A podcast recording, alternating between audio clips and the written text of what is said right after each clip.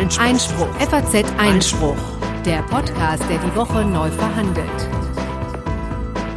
Herzlich willkommen zum Einspruch-Podcast, Folge Nummer 23 am 2. Mai 2018. Es ist ein ganz besonderer Tag heute, denn es ist Corinnas Geburtstag. Äh, herzlichen Glückwunsch an dieser Stelle von mir und ähm, ich nehme das vielleicht äh, mal vorweg, was ich sonst am Ende der Sendung immer sage. Falls ihr auf der Suche nach einem Geburtstagsgeschenk sein solltet, dann möchte ich an dieser Stelle einfach mal vorschlagen, wie wäre es denn mit einer Sternchenbewertung im iTunes Store? Das würde Corinna bestimmt äh, ganz toll freuen. Und Gott, das ist ja hinreißend. Sehr gute Idee. Äh, bist du mit einverstanden? Ja, ja sehr okay, schön. Super. Ähm, das gut. beantwortet auch gleich die Frage. Am, am Mikrofon sitzen nämlich Genau, Konstantin van Leiten und Corinna Budras. Hallo. Diese.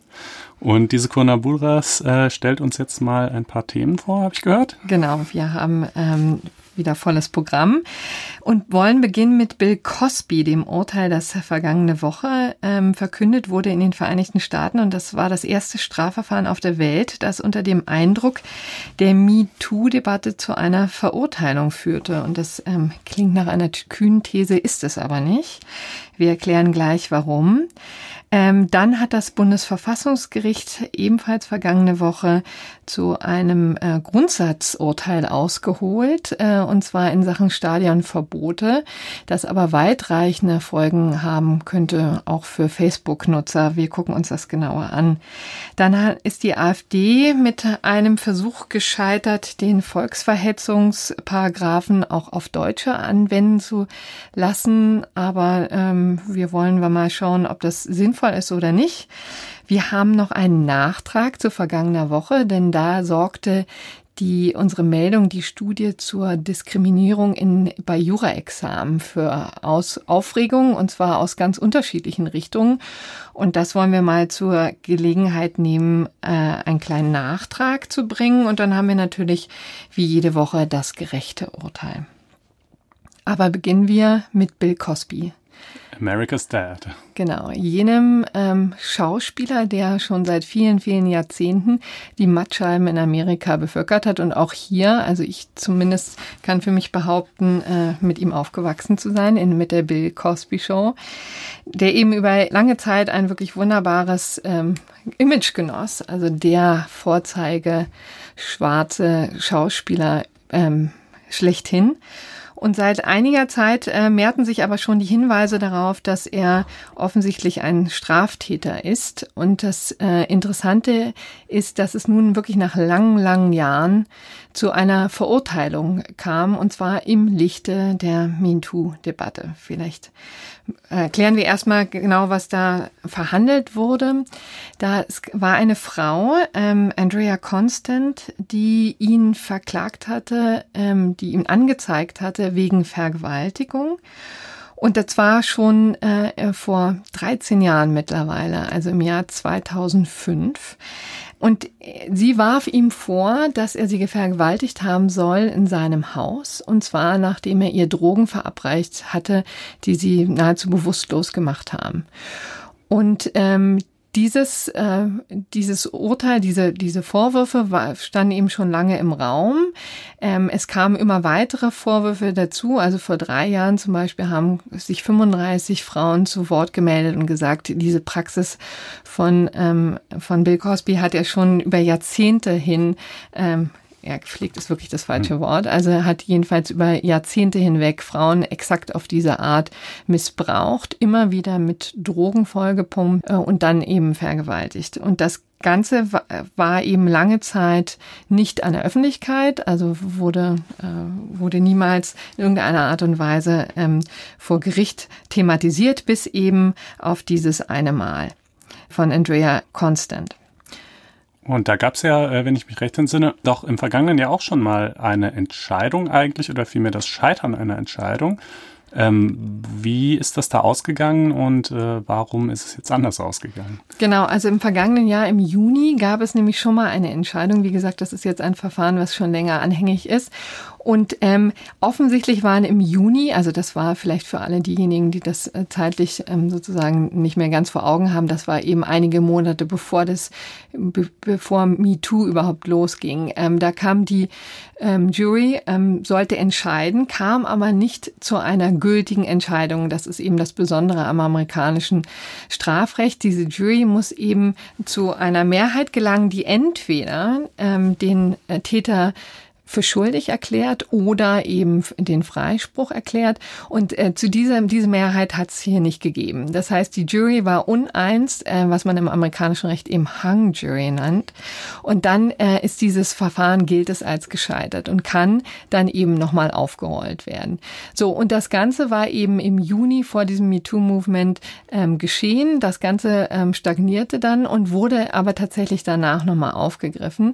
Und nun hat die Jury tatsächlich ähm, ist zu einem einstimmigen Ergebnis gekommen. Also ziemlich eindeutig haben die gesagt, diesmal bewerten wir den gleichen Fall mit annähernd den gleichen Beweisen ähm, ähnlich, also nee, ganz anders, nämlich wir kommen zu 100 Prozent zur Entscheidung, dass hier der ähm, Bill Cosby schuldig gesprochen werden muss, dass er also dass er die Tat also begangen hat. Was für eine Strafe hat er da bekommen? Er hat noch keine Strafe bekommen. Das ist im amerikanischen Recht ja immer so ein zweigeteilter Mechanismus. Zuerst entscheidet die Jury, ob äh, überhaupt Freispruch oder Schuldspruch ähm, hier gegeben ist. Und dann gibt es noch mal einen zweiten Schritt, wo dann tatsächlich die Strafe festgesetzt wird. Das kann hier in diesem Fall bis zu 30 Jahre Haft geben. Das ähm, ist bei einem Mann wie er, der jetzt 81 Jahre alt ist und fast im verblindet. 81, Natürlich, ja, der ist schon wirklich sehr alt und sehr krank. Und ähm, der, ähm, das ist einfach sozusagen lebenslang, ne? egal was da jetzt bei, bei rumkommt. Und wie ist das zu erklären, dass jetzt nur wegen Vergewaltigung in einem Fall hier angeklagt und verurteilt wurde, obwohl doch, wie du gerade sagtest, äh, ist da diese Erklärung von 35 Frauen und ich glaube insgesamt sind sogar über 50 Frauen, äh, die ihm diesen im Wesentlichen sehr ähnlichen äh, Vorwurf machen, ähm, sich, sich geäußert haben. Also warum nur ein Fall? Ähm, also es ist tatsächlich so, dass die ganzen Vorwürfe ähm, zurückreichen bis ins Jahr, äh, bis in die 60er Jahre, also schon ganz, ganz früh. Und äh, da ist, hat sich tatsächlich, haben sich die Frauen nicht ähm, nicht hervorgetan, haben sich nicht hervorgetraut, vor allen Dingen haben ähm, nicht von den Vorwürfen berichtet. Das ist eben unter der Decke geblieben lange Zeit. Und auch später ähm, ist eben niemals ein Fall tatsächlich vor Gericht gekommen, der es geschafft hätte, ihm tatsächlich in Bedrängnis zu äh, bringen. Andrea Constant ist die erste, die das ähm, eben getan hat, und zwar mit ganzer Kraft. Also sie hat äh, sowohl strafrechtlich ist sie gegen ihn vorgegangen ähm, und als auch zivilrechtlich. Also sie hat ihn auch tatsächlich verklagt, hat äh, 3,4 Millionen ähm, Dollar von ihm schon bekommen. Also dieser, dieses Zivilverfahren endete in einem Vergleich schon vor einigen Jahren. Knapp äh, 3,4 Millionen äh, Dollar hat er ihr also schon gezahlt. Und jetzt eben ist sozusagen das, das Ende, das vorläufige Ende, jedenfalls in diesem Strafverfahren mit diesem Schuldspruch. Was die anderen ähm, Verfahren angeht, äh, ist es tatsächlich im Wesentlichen so, dass die meisten verjährt sind. Also mhm. es könnte sein, dass vielleicht der eine oder andere jetzt noch hochpoppt, aber letztendlich sind das, liegen die so weit zurück und dokumentieren im Grunde genommen auch vielleicht einfach ziemlich deutlich, ähm, was für Schwierigkeiten es tatsächlich oftmals gab ähm, bei Vergewaltigungen, diese dann auch tatsächlich zu beweisen oder zu Gericht zu bringen. Und insbesondere in dieser Konstellation, ja, wo es oder ja darum auch überhaupt ging, an die Behörden erstmal damit zu gehen. Ne? Also das äh war Genau. ja auch in vielen Fällen so, dass die Frauen das eben gar nicht der Polizei gemeldet haben damals und dann jetzt erst deutlich später äh, das quasi öffentlich gemacht haben. Genau, und es war natürlich auch eine besonders perfide Taktik, ne, die Frauen bewusstlos zu machen und, und jedenfalls entscheidungsunfähig zu machen. Das ist natürlich auch nochmal ein, ein besonderer Schritt, das zu erkennen, was einem dann angetan wurde. Hm. Und das hat ähm, die Sache wahrscheinlich ähm, schwierig gemacht. Es gibt jetzt, das muss man dazu sagen, natürlich immer noch ähm, die Möglichkeit der Berufung. Also das wird ähm, höchstwahrscheinlich auch der Fall sein. Also jetzt muss man erstmal auf das Urteil, auf das Strafmaß sozusagen warten. Und dann wird es die Gelegenheit äh, geben für die Anwälte, die sie sicherlich ergreifen werden, tatsächlich Berufung dagegen einzulegen.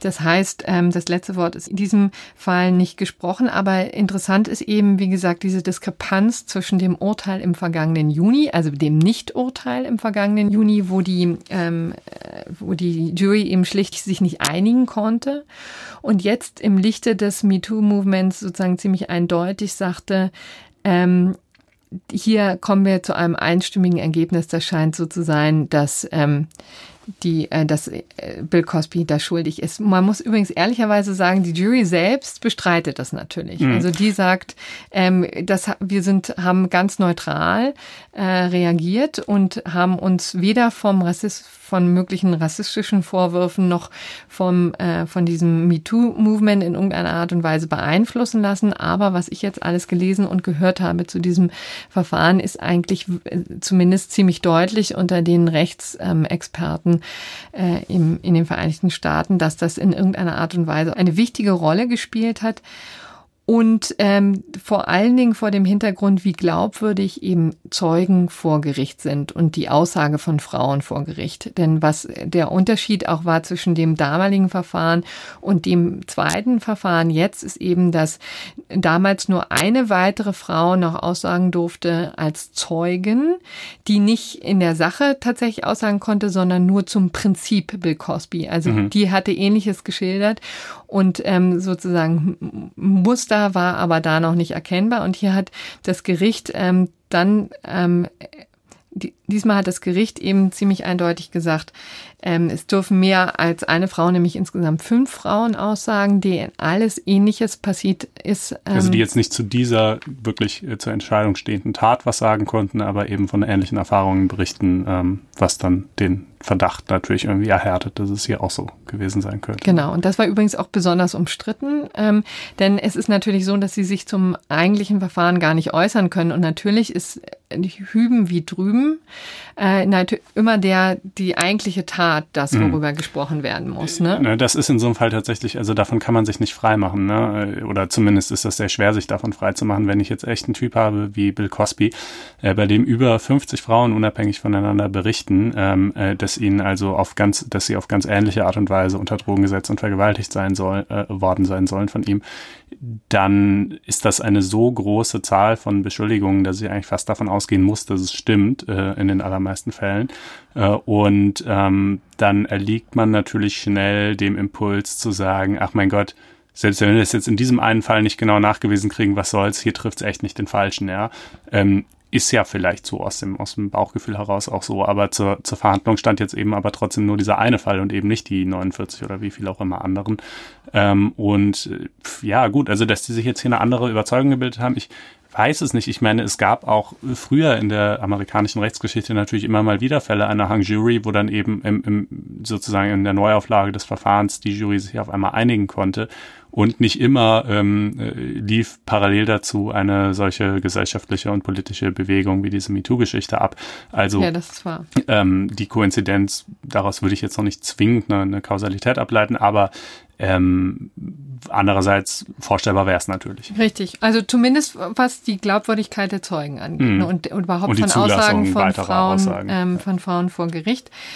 Ähm, also insofern wirklich ein ganz spannendes Verfahren und eins, was eben, wie gesagt, jemand trifft, der ganz erstaunliches Bild gezeichnet hat über Jahrzehnte eigentlich, mhm. das jetzt einfach zertrümmert ist. Ja, ist schon bestürzend, dass das so lange mit so einer großen Zahl von Opfern äh, gut gehen konnte und er dieses Saubermann-Image irgendwie in der Öffentlichkeit pflegen konnte. Ja. Aber naja, das ist jetzt äh, wahrlich zu Staub zerbröselt äh, und ähm, wir halten euch auf dem Laufenden, wie es dann möglicherweise mit dem Strafmaß und mit der Berufung aussieht. Kommen jetzt aber zu einer ganz anderen Geschichte, die sich im Inland abgespielt hat, in Karlsruhe, nämlich wie so oft beim Bundesverfassungsgericht. Dort hat ein Fußballfan geklagt, äh, weil er ähm, gegen ihn ein Stadionverbot äh, verhängt worden war. Das muss man sich so vorstellen vorstellen. Ähm, der war bei einem, einem Spiel des äh, MSV Duisburg gegen, ich meine, den FC Bayern. Ja. Ähm, und äh, da kam es eben zu Ausschreitungen und in der Folge wurde unter anderem gegen ihn ein Ermittlungsverfahren eingeleitet. Ähm, dieses Ermittlungsverfahren wurde dann später ähm, eingestellt. Ähm, aber das wusste man ja zunächst mal nicht, dass es eingestellt werden würde. Es hätte ja auch sein können, dass er verurteilt wird. Und äh, daraufhin hat eben der MSV Duisburg äh, gegen ihn ein Stadionverbot ausgesprochen. Und weil die deutschen Fußballvereine äh, alle im DFB zusammengeschlossen sind und sich insoweit äh, gegenseitig bevollmächtigt haben, gelten solche Stadionverbote, die ein einzelner Verein ausspricht, dann eben nicht nur in dessen heimischem Stadion, sondern werden auch sozusagen in, in sämtlichen anderen Städten und von äh, den anderen Vereinen mit vollstreckt. Das heißt im Klartext, äh, der gute Mann konnte halt gar keine Fußballspiele mehr besuchen. Das ist, wenn man jetzt irgendwie mit Leib und Seele Fußballfan ist, natürlich ausgesprochen schmerzlich. Und dagegen hat er geklagt und äh, hatte zwar im Ergebnis keinen Erfolg, ja, also ähm, das Bundesverfassungsgericht hat, äh, war schon der Ansicht, äh, dass äh, dieses Stadionverbot hier im konkreten Fall in Ordnung ging, äh, dass allein die Tatsache, dass gegen ihn ermittelt wurde, sozusagen einen hinreichenden Grund dargestellt hat, ihn von weiteren Stadionbesuchen erstmal auszuschließen. Ich glaube, für zwei Jahre galt das.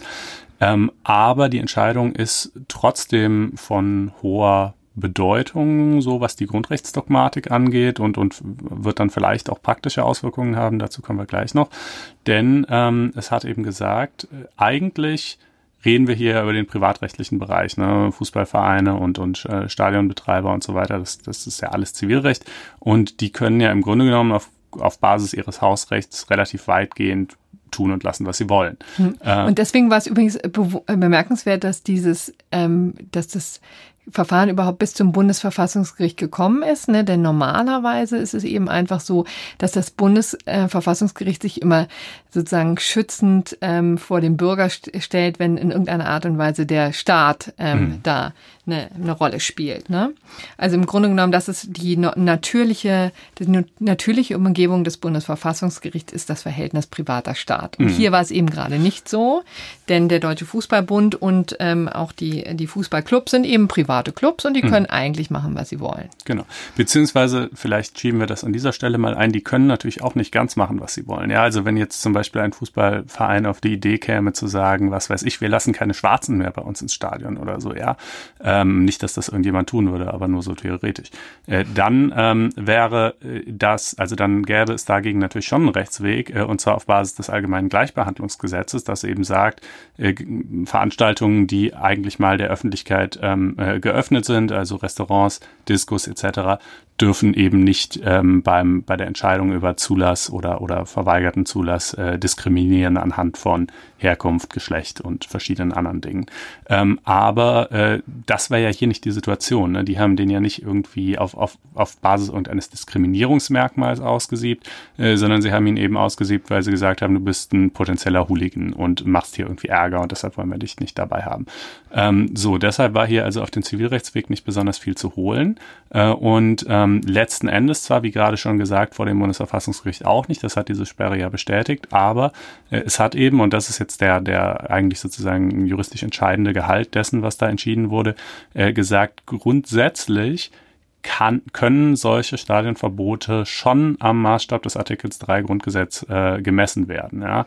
Ähm, das ist ungewöhnlich, ne? das ist diese sogenannte äh, Drittwirkung der Grundrechte unter Privaten, ja, wenn ja. ausnahmsweise auch Private die, die Grundrechte quasi unmittelbar achten müssen. Ja, auch ein wunderbarer Begriff, der sozusagen Nicht-Juristen dann immer wieder schreiend davonlaufen lässt. Aber es ist tatsächlich eigentlich sehr wichtig, weil es ziemlich deutlich macht, dass hier die Grundrechte sich Bahn brechen in dem Verhältnis Bürger zu Bürger. Mhm.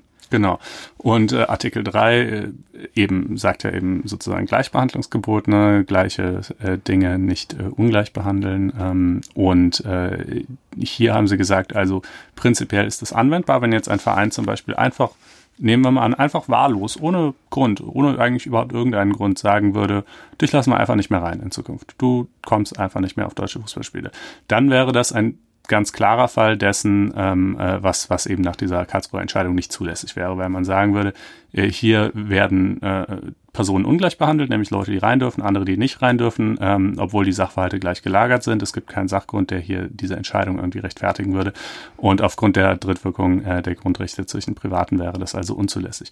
Ähm, Karlsruhe hat jetzt auch äh, in der Entscheidung klargestellt, dass das jetzt nicht für alle privatrechtlichen Vertragsverhältnisse gleichermaßen gilt. Ja, also ähm, wenn was, was übrigens auch wirklich eine wahnsinnige Belastung wäre. Ne? Das ja. darf man ähm, sich nicht ähm, darf man sich nicht schönreden. Das wäre natürlich wirklich ähm, ein ziemlicher Einschnitt in, der, in die Privatautonomie, wenn man sozusagen das. Wenn ich jetzt meinen Gebrauchtwagen verkaufen will oder so, dann kann ich immer noch mehr oder weniger sagen, nee, mit dir nicht. Und zwar einfach, weil ich einfach keine Lust habe, mit dir einen Vertrag zu schließen. Punkt. Ohne jetzt irgendwas da groß vortragen zu müssen. Aber anders eben, wenn es sich um Veranstaltungen handelt, die äh, für die Öffentlichkeit geöffnet sind und bei denen die, die Teilhabe oder die Teilnahme an dieser Veranstaltung bedeutsam ist für die Teilhabe am sozialen Leben.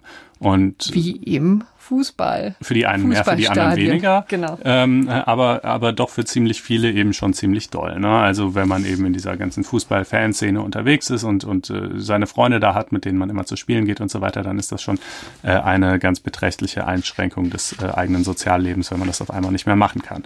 Ähm, und ähm, äh, wie gesagt, das, ich weiß jetzt nicht, ob es da so wahnsinnig viele Anwendungsfälle geben wird, denn die Entscheidung hat ja eben auch gezeigt, ne? Sie haben eben auch gesagt, äh, es gilt zwar grundsätzlich der Artikel 3, ja, aber hier haben wir ja einen Sachgrund für die Ungleichbehandlung, nämlich die Tatsache, dass gegen diesen Mann ein Ermittlungsverfahren lief. Äh, und wir lassen das auch ausreichen, dass es eben wirklich beim Ermittlungsverfahren geblieben ist und dass er nicht verurteilt wurde. Das war aus der Ex-ante-Sicht, das konnten ja die Stadionbetreiber bzw. der Club zu dem Zeitpunkt auch noch nicht wissen, dass es nicht zu einer Verurteilung kommen würde. Und es reicht uns aus. Also sprich der Maßstab, der dann an eine Ungleichbehandlung angelegt wird, um die zu rechtfertigen, ist, würde ich sagen, relativ milde, aber ähm, immerhin, es gibt ihn. Genau, also deswegen muss man das Ganze hier vor, also das ist zumindest sein Petitum, ne, zu sagen, ey, das muss man hier unter zwei Blickwinkeln angucken. Erstmal, wo der Anwendungsbereich eröffnet ist und das wird eben, und jetzt sind wir bei Facebook, eben nicht nur zum Beispiel äh, Stadienbetreiber oder Clubs, Fußballclubs eben betreffen, sondern womöglich auch Facebook als mhm. soziales Netzwerk, das sich tief in das Leben der Menschen ähm, eingegraben hat und das ganz, ganz viele Menschen vereint und wo es tatsächlich äh, vielleicht ein Grundpfeiler an der sozialen Teilhabe oder wie immer man das ausformulieren möchte, ähm, darstellt. Ähm, also hier könnte man tatsächlich auch ähm, argumentieren, das Ganze ließe sich übertragen auf Facebook und auch Facebook müsse sich eben tatsächlich den Grundrechten unterordnen und diese beachten und deswegen auch allen gleichen Zugang geben. Mhm. Erstmal. Ja, diese Deutung gab es von, von verschiedener Seite ähm, schon sehr bald nach dem Urteil. Ich glaube auch, weil das Urteil eine Passage enthielt, die, also natürlich haben sie Facebook nicht beim Namen genannt, aber die das nahelegte, es in diesem Sinne zu übertragen. Da war irgendwas von Monopolstellungen oder so die Rede, ähm, was man so interpretieren konnte. Und ja, ich wäre da im Grundsatz auch total dabei. Genau. Ich halte das für äh, das total plausibel, ähm, äh, dass man, äh, wenn jetzt Facebook hinginge und äh, völlig grundlos anfangen würde, äh, beispielsweise Leu die Accounts von irgendwelchen Leuten zu sperren, äh, dann ähm, wäre das ebenso ein Anwendungsfall dieser Rechtsprechung. Ähm, aber ich persönlich finde trotzdem, dass diese Suppe momentan heißer gekocht wird, als sie gegessen werden wird. Und zwar aus dem, aus dem zweiten Grund, den ich gerade genannt habe. Der, der inhaltliche Maßstab an die Ungleichbehandlung ist dann nämlich relativ locker, jedenfalls so hier in dieser Stadionentscheidung. Und äh, es ist ja in aller Regel nicht so, dass Facebook hingeht und einfach aus, aus irgendwie Lust und Laune jetzt mal Leute rausschmeißt, sondern natürlich haben die irgendwelche Gründe, wenn sie das machen.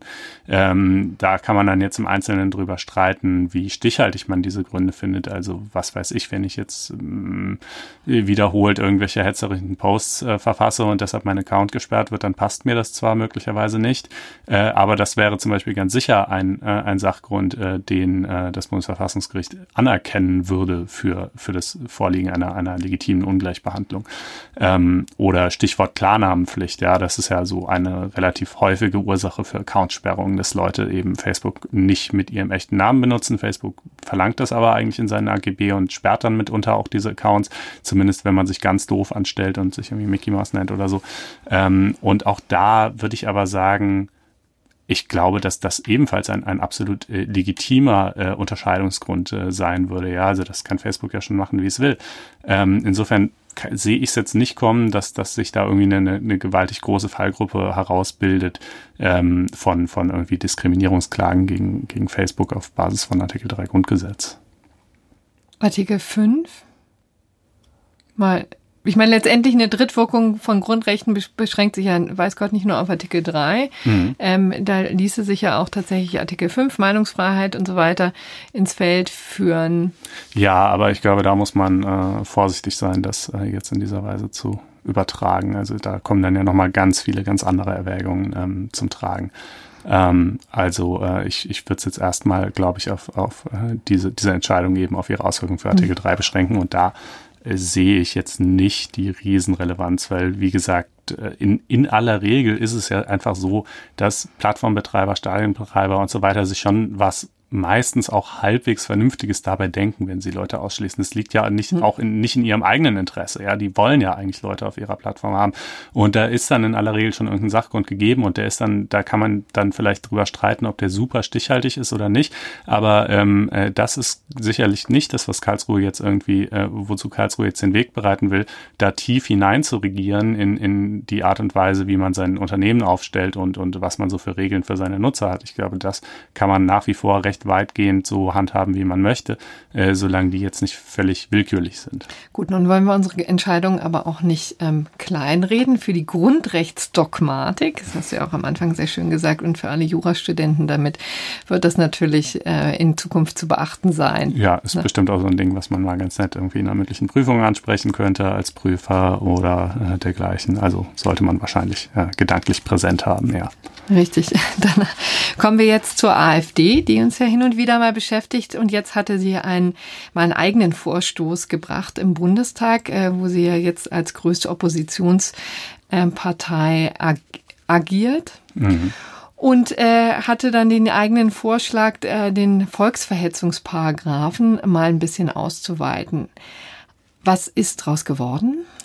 Ja, erwartungsgemäß nichts. Also äh, Vorschläge der Opposition setzen sich ja eigentlich sowieso letztlich fast nie durch. Wenn sie für gut gehalten werden, dann, äh, dann tauchen sie inhaltlich wundersamerweise ein paar Monate später auf einmal in, in eigenen Gesetzgebungsverfahren äh, der Regierung auf.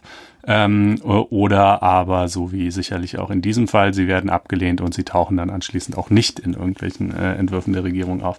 Ähm, aber sagen wir mal, bei den vielen unsinnigen Sachen, die die AfD macht, finde ich, das war jetzt eine der vergleichsweise weniger unsinnigen. Denn äh, worum ging es ihnen? Ähm, sie wollten, du sagst gerade schon, den, den äh, Paragraphen 130 StGB erweitern.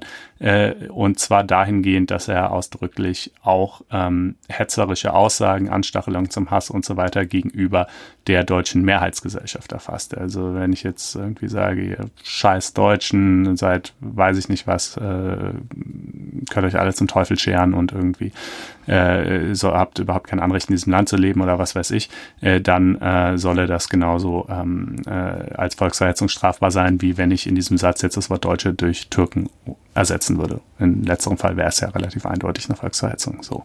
Ähm, da kann man sich erstmal die Frage stellen, ist, ist, das überhaupt nötig? Ja, ist das überhaupt nötig? Genau, denn wenn man mal reinschaut in den 130 StGB, dann steht da jetzt nicht drin, dass es, dass diese hetzerische Aussage gegen eine Minderheit gerichtet sein müsste, ähm, sondern da steht einfach nur Teile der Bevölkerung und Teile der Bevölkerung können ja auch der Großteil der Bevölkerung sein, könnte man zumindest meinen ähm, sehen aber die Gerichte und die Staatsanwaltschaften anders ähm, und äh, leiten in dem Fall dann also erheben gar nicht erst Anklage beziehungsweise kommen dann zum Also das heißt, das hatten wir in, Vergangen, in der Vergangenheit öfter, ne, dass sowas mhm.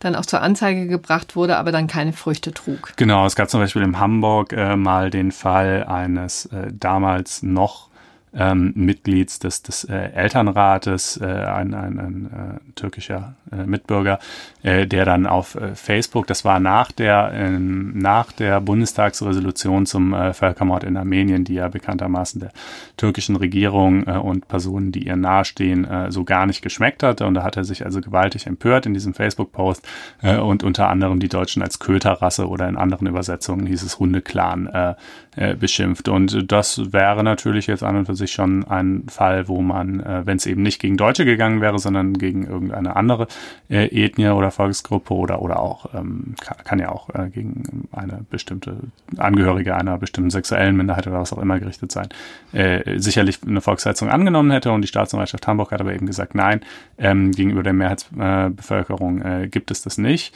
äh, weil sie obwohl es, wie gesagt, sich aus dem Wortlaut eigentlich erstmal nicht direkt ergibt, so eine, den Volksverhetzungsparagraphen auch als eine Art Minderheitenschutz sehen. Genau. Ähm, Also und, und die Mehrheit umgekehrt hat diesen Schutz schlicht nicht nötig. Das ja. ist so ein bisschen die Argumentation. Ne? Und es liegt ja Denn auch nicht ganz fern, ne? Denn äh, klar, es ist natürlich viel gefährlicher, wenn ich die Mehrheit gegen eine kleine Minderheit aufstachle und zu Hass aufwiegle, ähm, mit allen Konsequenzen, die sowas dann ja potenziell haben kann, ähm, äh, als wenn ich das umgekehrt tue. Ja, das, das ist schon nicht unplausibel. Ähm, aber andererseits sagt die AfD eben, naja, aber der primäre ähm, äh, Strafgrund der Volksverhetzung ist aber eigentlich eben nicht äh, Minderheitenschutz, sondern Schutz des öffentlichen Friedens. Ähm, und der öffentliche Frieden wird durch sowas auch tangiert. Äh, und es gäbe ja durchaus äh, gewisse Stadtteile, ähm, gewisse Communities, äh, wo also so, so eine deutschen Feindlichkeit äh, sich durchaus Bahn bricht und dann eben auch äh, mit entsprechenden Parolen wie Köterrasse oder dergleichen äh, eben nach außen getragen wird. Äh, und äh, das sei doch äh, für, den, für den öffentlichen Frieden auch eine ganz konkrete Gefährdung. Und ähm, das sollte man eigentlich am besten einfach jetzt schon äh, bestrafen oder da das aber ja nun mal nicht stattfindet, äh, möge man eben den Volksverhetzungsparagraphen dahingehend äh, ändern. Aber eben letztendlich sagst du, aus dem Wortlaut ergibt sich das ohnehin nicht. Das heißt, es könnte einfach schlicht und ergreifend zu einer anderen Praxis kommen bei den Staatsanwaltschaften und in dessen Folge womöglich auch in den Gerichten und dann hätte sich die Sache erledigt. Je nachdem, wie der Bedarf ist. Um genau, also das ist einfach eine Problemstellung, mit der sich die äh, ja, juristische Fachwelt nicht, nicht, aber doch relativ wenig beschäftigt hat. Also ich habe es mal in ein paar Kommentaren nachgelesen, da steht dann häufiger so ganz lapidar drin, ähm, ja, äh, Strafbarkeit äh, bei äh, hetzerischen Aussagen gegenüber Deutschen ist auch möglich. Punkt. So, ja, ja aber irgendwie ohne große weitere Ausführungen oder, äh, oder eben auch das Gegenteil. Also zum Beispiel Thomas Fischer in seinem Kommentar spricht sich eher dafür aus, dass es eben ähm, nicht möglich sein solle bei, bei äh, äh Aussagen, die die Mehrheitsgesellschaft treffen. Ähm, aber der BGH hat bisher keine Gelegenheit gehabt, äh, dazu Stellung zu nehmen. Ich würde auf jeden Fall sagen, man könnte, wenn man wollte, die Anwendungspraxis auch auf Basis des derzeitigen Wortlauts ändern. Das scheint mir relativ klar. Ähm, ob dieser Wille so vorhanden ist und äh, wie sinnvoll das tatsächlich wäre, ich weiß es nicht. Ich finde zumindest bei gröberen Fällen könnte man drüber nachdenken. Ich, ich weiß nicht, ob es dann äh, unbedingt die falschen träfe. So. Ähm, jedenfalls äh, scheint mir das jetzt also ein, ein nicht so ungeheuerlicher Vorstoß gewesen zu sein, den die AfD da unternommen hat. Äh, aber es ist jetzt auch irgendwie kein, kein großes Drama, dass sie damit keinen Erfolg hatten. Ja, das ist wohl wahr. Kommen wir noch mal zu einem Thema, das wir vergangene Woche hatten. Da ging es um die ähm, Diskriminierung, um mögliche Diskriminierung beim juristischen Staatsexamen. Wie gesagt, ein äh, traumatisierendes Thema für viele von uns. Und ähm, da gab es ähm, eine Diskussion und zwar auf vielerlei Ebenen in, von unterschiedlichen Richtungen, muss man sagen. Ne? Ja, doch hauptsächlich aus einer Richtung eigentlich. Ne? Also ich meine, diese Diskussion fand äh, auf Twitter statt in allererster Linie und äh, da gab es eine Reihe von Leuten, die sich unerfreut gezeigt haben über unsere Kommentierung oder insbesondere über meine äh, Kommentierung ähm, dieses Themas. Ähm, und da gab es äh, zum einen, also eigentlich so zwei Punkte, glaube ich, die wir nochmal ansprechen sollten. Ähm, äh, das eine war der Vorwurf, ich hätte ja gesagt, äh, Frauen äh, würden im Schnitt deshalb schlechter in den Examiner abschneiden, äh, weil sie weniger juristisch begabt seien als Männer. Dazu kann ich nicht sehr viel mehr sagen, außer äh, das habe ich äh, ganz dezidiert nicht gesagt und jeder, der das nochmal nachhören möchte, kann das in der letzten Sendung gerne tun. Ähm, was ich gesagt habe, war, es gibt diese ähm, numerische Diskrepanz, die hat die Studie ja auch gerade herausgearbeitet. Äh, man kann sich dafür äh, verschiedene Ursachen vorstellen, A, B, C und D. Ähm, und äh, was es jetzt sozusagen meiner Überzeugung nach äh, sei, oder, oder vielleicht kann ja auch an mehreren Dingen gleichzeitig liegen, äh, dazu habe ich mich nicht geäußert und zwar auch ganz bewusst nicht geäußert und aus dem ganz einfachen Grund, dass ich es nicht weiß. Ja, also ähm, ich habe da durchaus länger drüber nachgedacht und eigentlich keine Erklärungen gefunden, die so alle Befunde der Studie äh, irgendwie unter einen Deckel bringt und sinnvoll äh, vereint. Also zum Beispiel die Tatsache, dass Männer und Frauen aber in, im, Jurist, im, im Schwerpunktbereich an der Uni ähm, gleich gut abschneiden. Ja, also dass es da diese Diskrepanz nicht gibt. Oder die Tatsache, dass, ähm, äh, dass, dass Frauen im zweiten Examen zwar immer noch schlechter, aber weniger schlecht abschneiden als im ersten. Äh, oder die Tatsache, dass sie, auch wenn Frauen in der mündlichen Prüfungskommission vertreten sind, trotzdem schlechter abschneiden als Männer.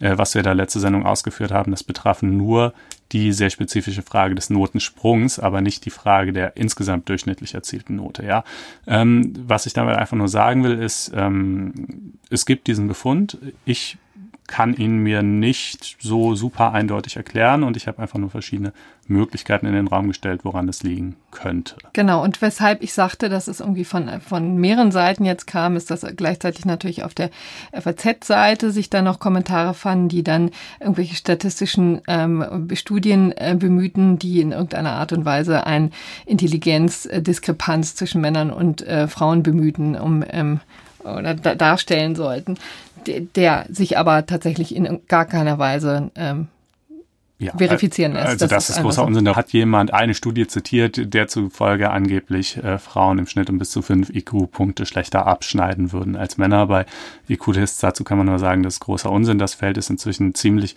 gründlich erforscht und äh, praktisch alle äh, repräsentativen Studien neueren Datums kommen zu dem Ergebnis, dass es so gut wie keinen Unterschied äh, im IQ von Männern und Frauen gibt. Es gibt minimalste Unterschiede, die sind dann aber auch je nach Land mal zugunsten von Männern und mal zugunsten von Frauen und sowieso so klein, dass man sie vernachlässigen kann kann. Ähm, was es aber durchaus gibt, äh, sind Unterschiede im Abschneiden bei einzelnen Elementen des IQ-Tests, ja, und zwar am solidesten eigentlich bei diesem, äh, wie ich finde, ganz horrorhaften äh, Teil, bei dem es so um, um das Rotieren von geometrischen Formen geht und welche dieser Formen entspricht quasi dem ursprünglich abgebildeten Bild noch, äh, wenn, wenn ich sie irgendwie um so und so viel Grad drehe. Ähm, mhm. Da schneiden Männer ziemlich verlässlich besser ab als Frauen. Ähm, und das wird zumindest in Verbindung gebracht mit tendenziell naturwissenschaftlicher Begabung.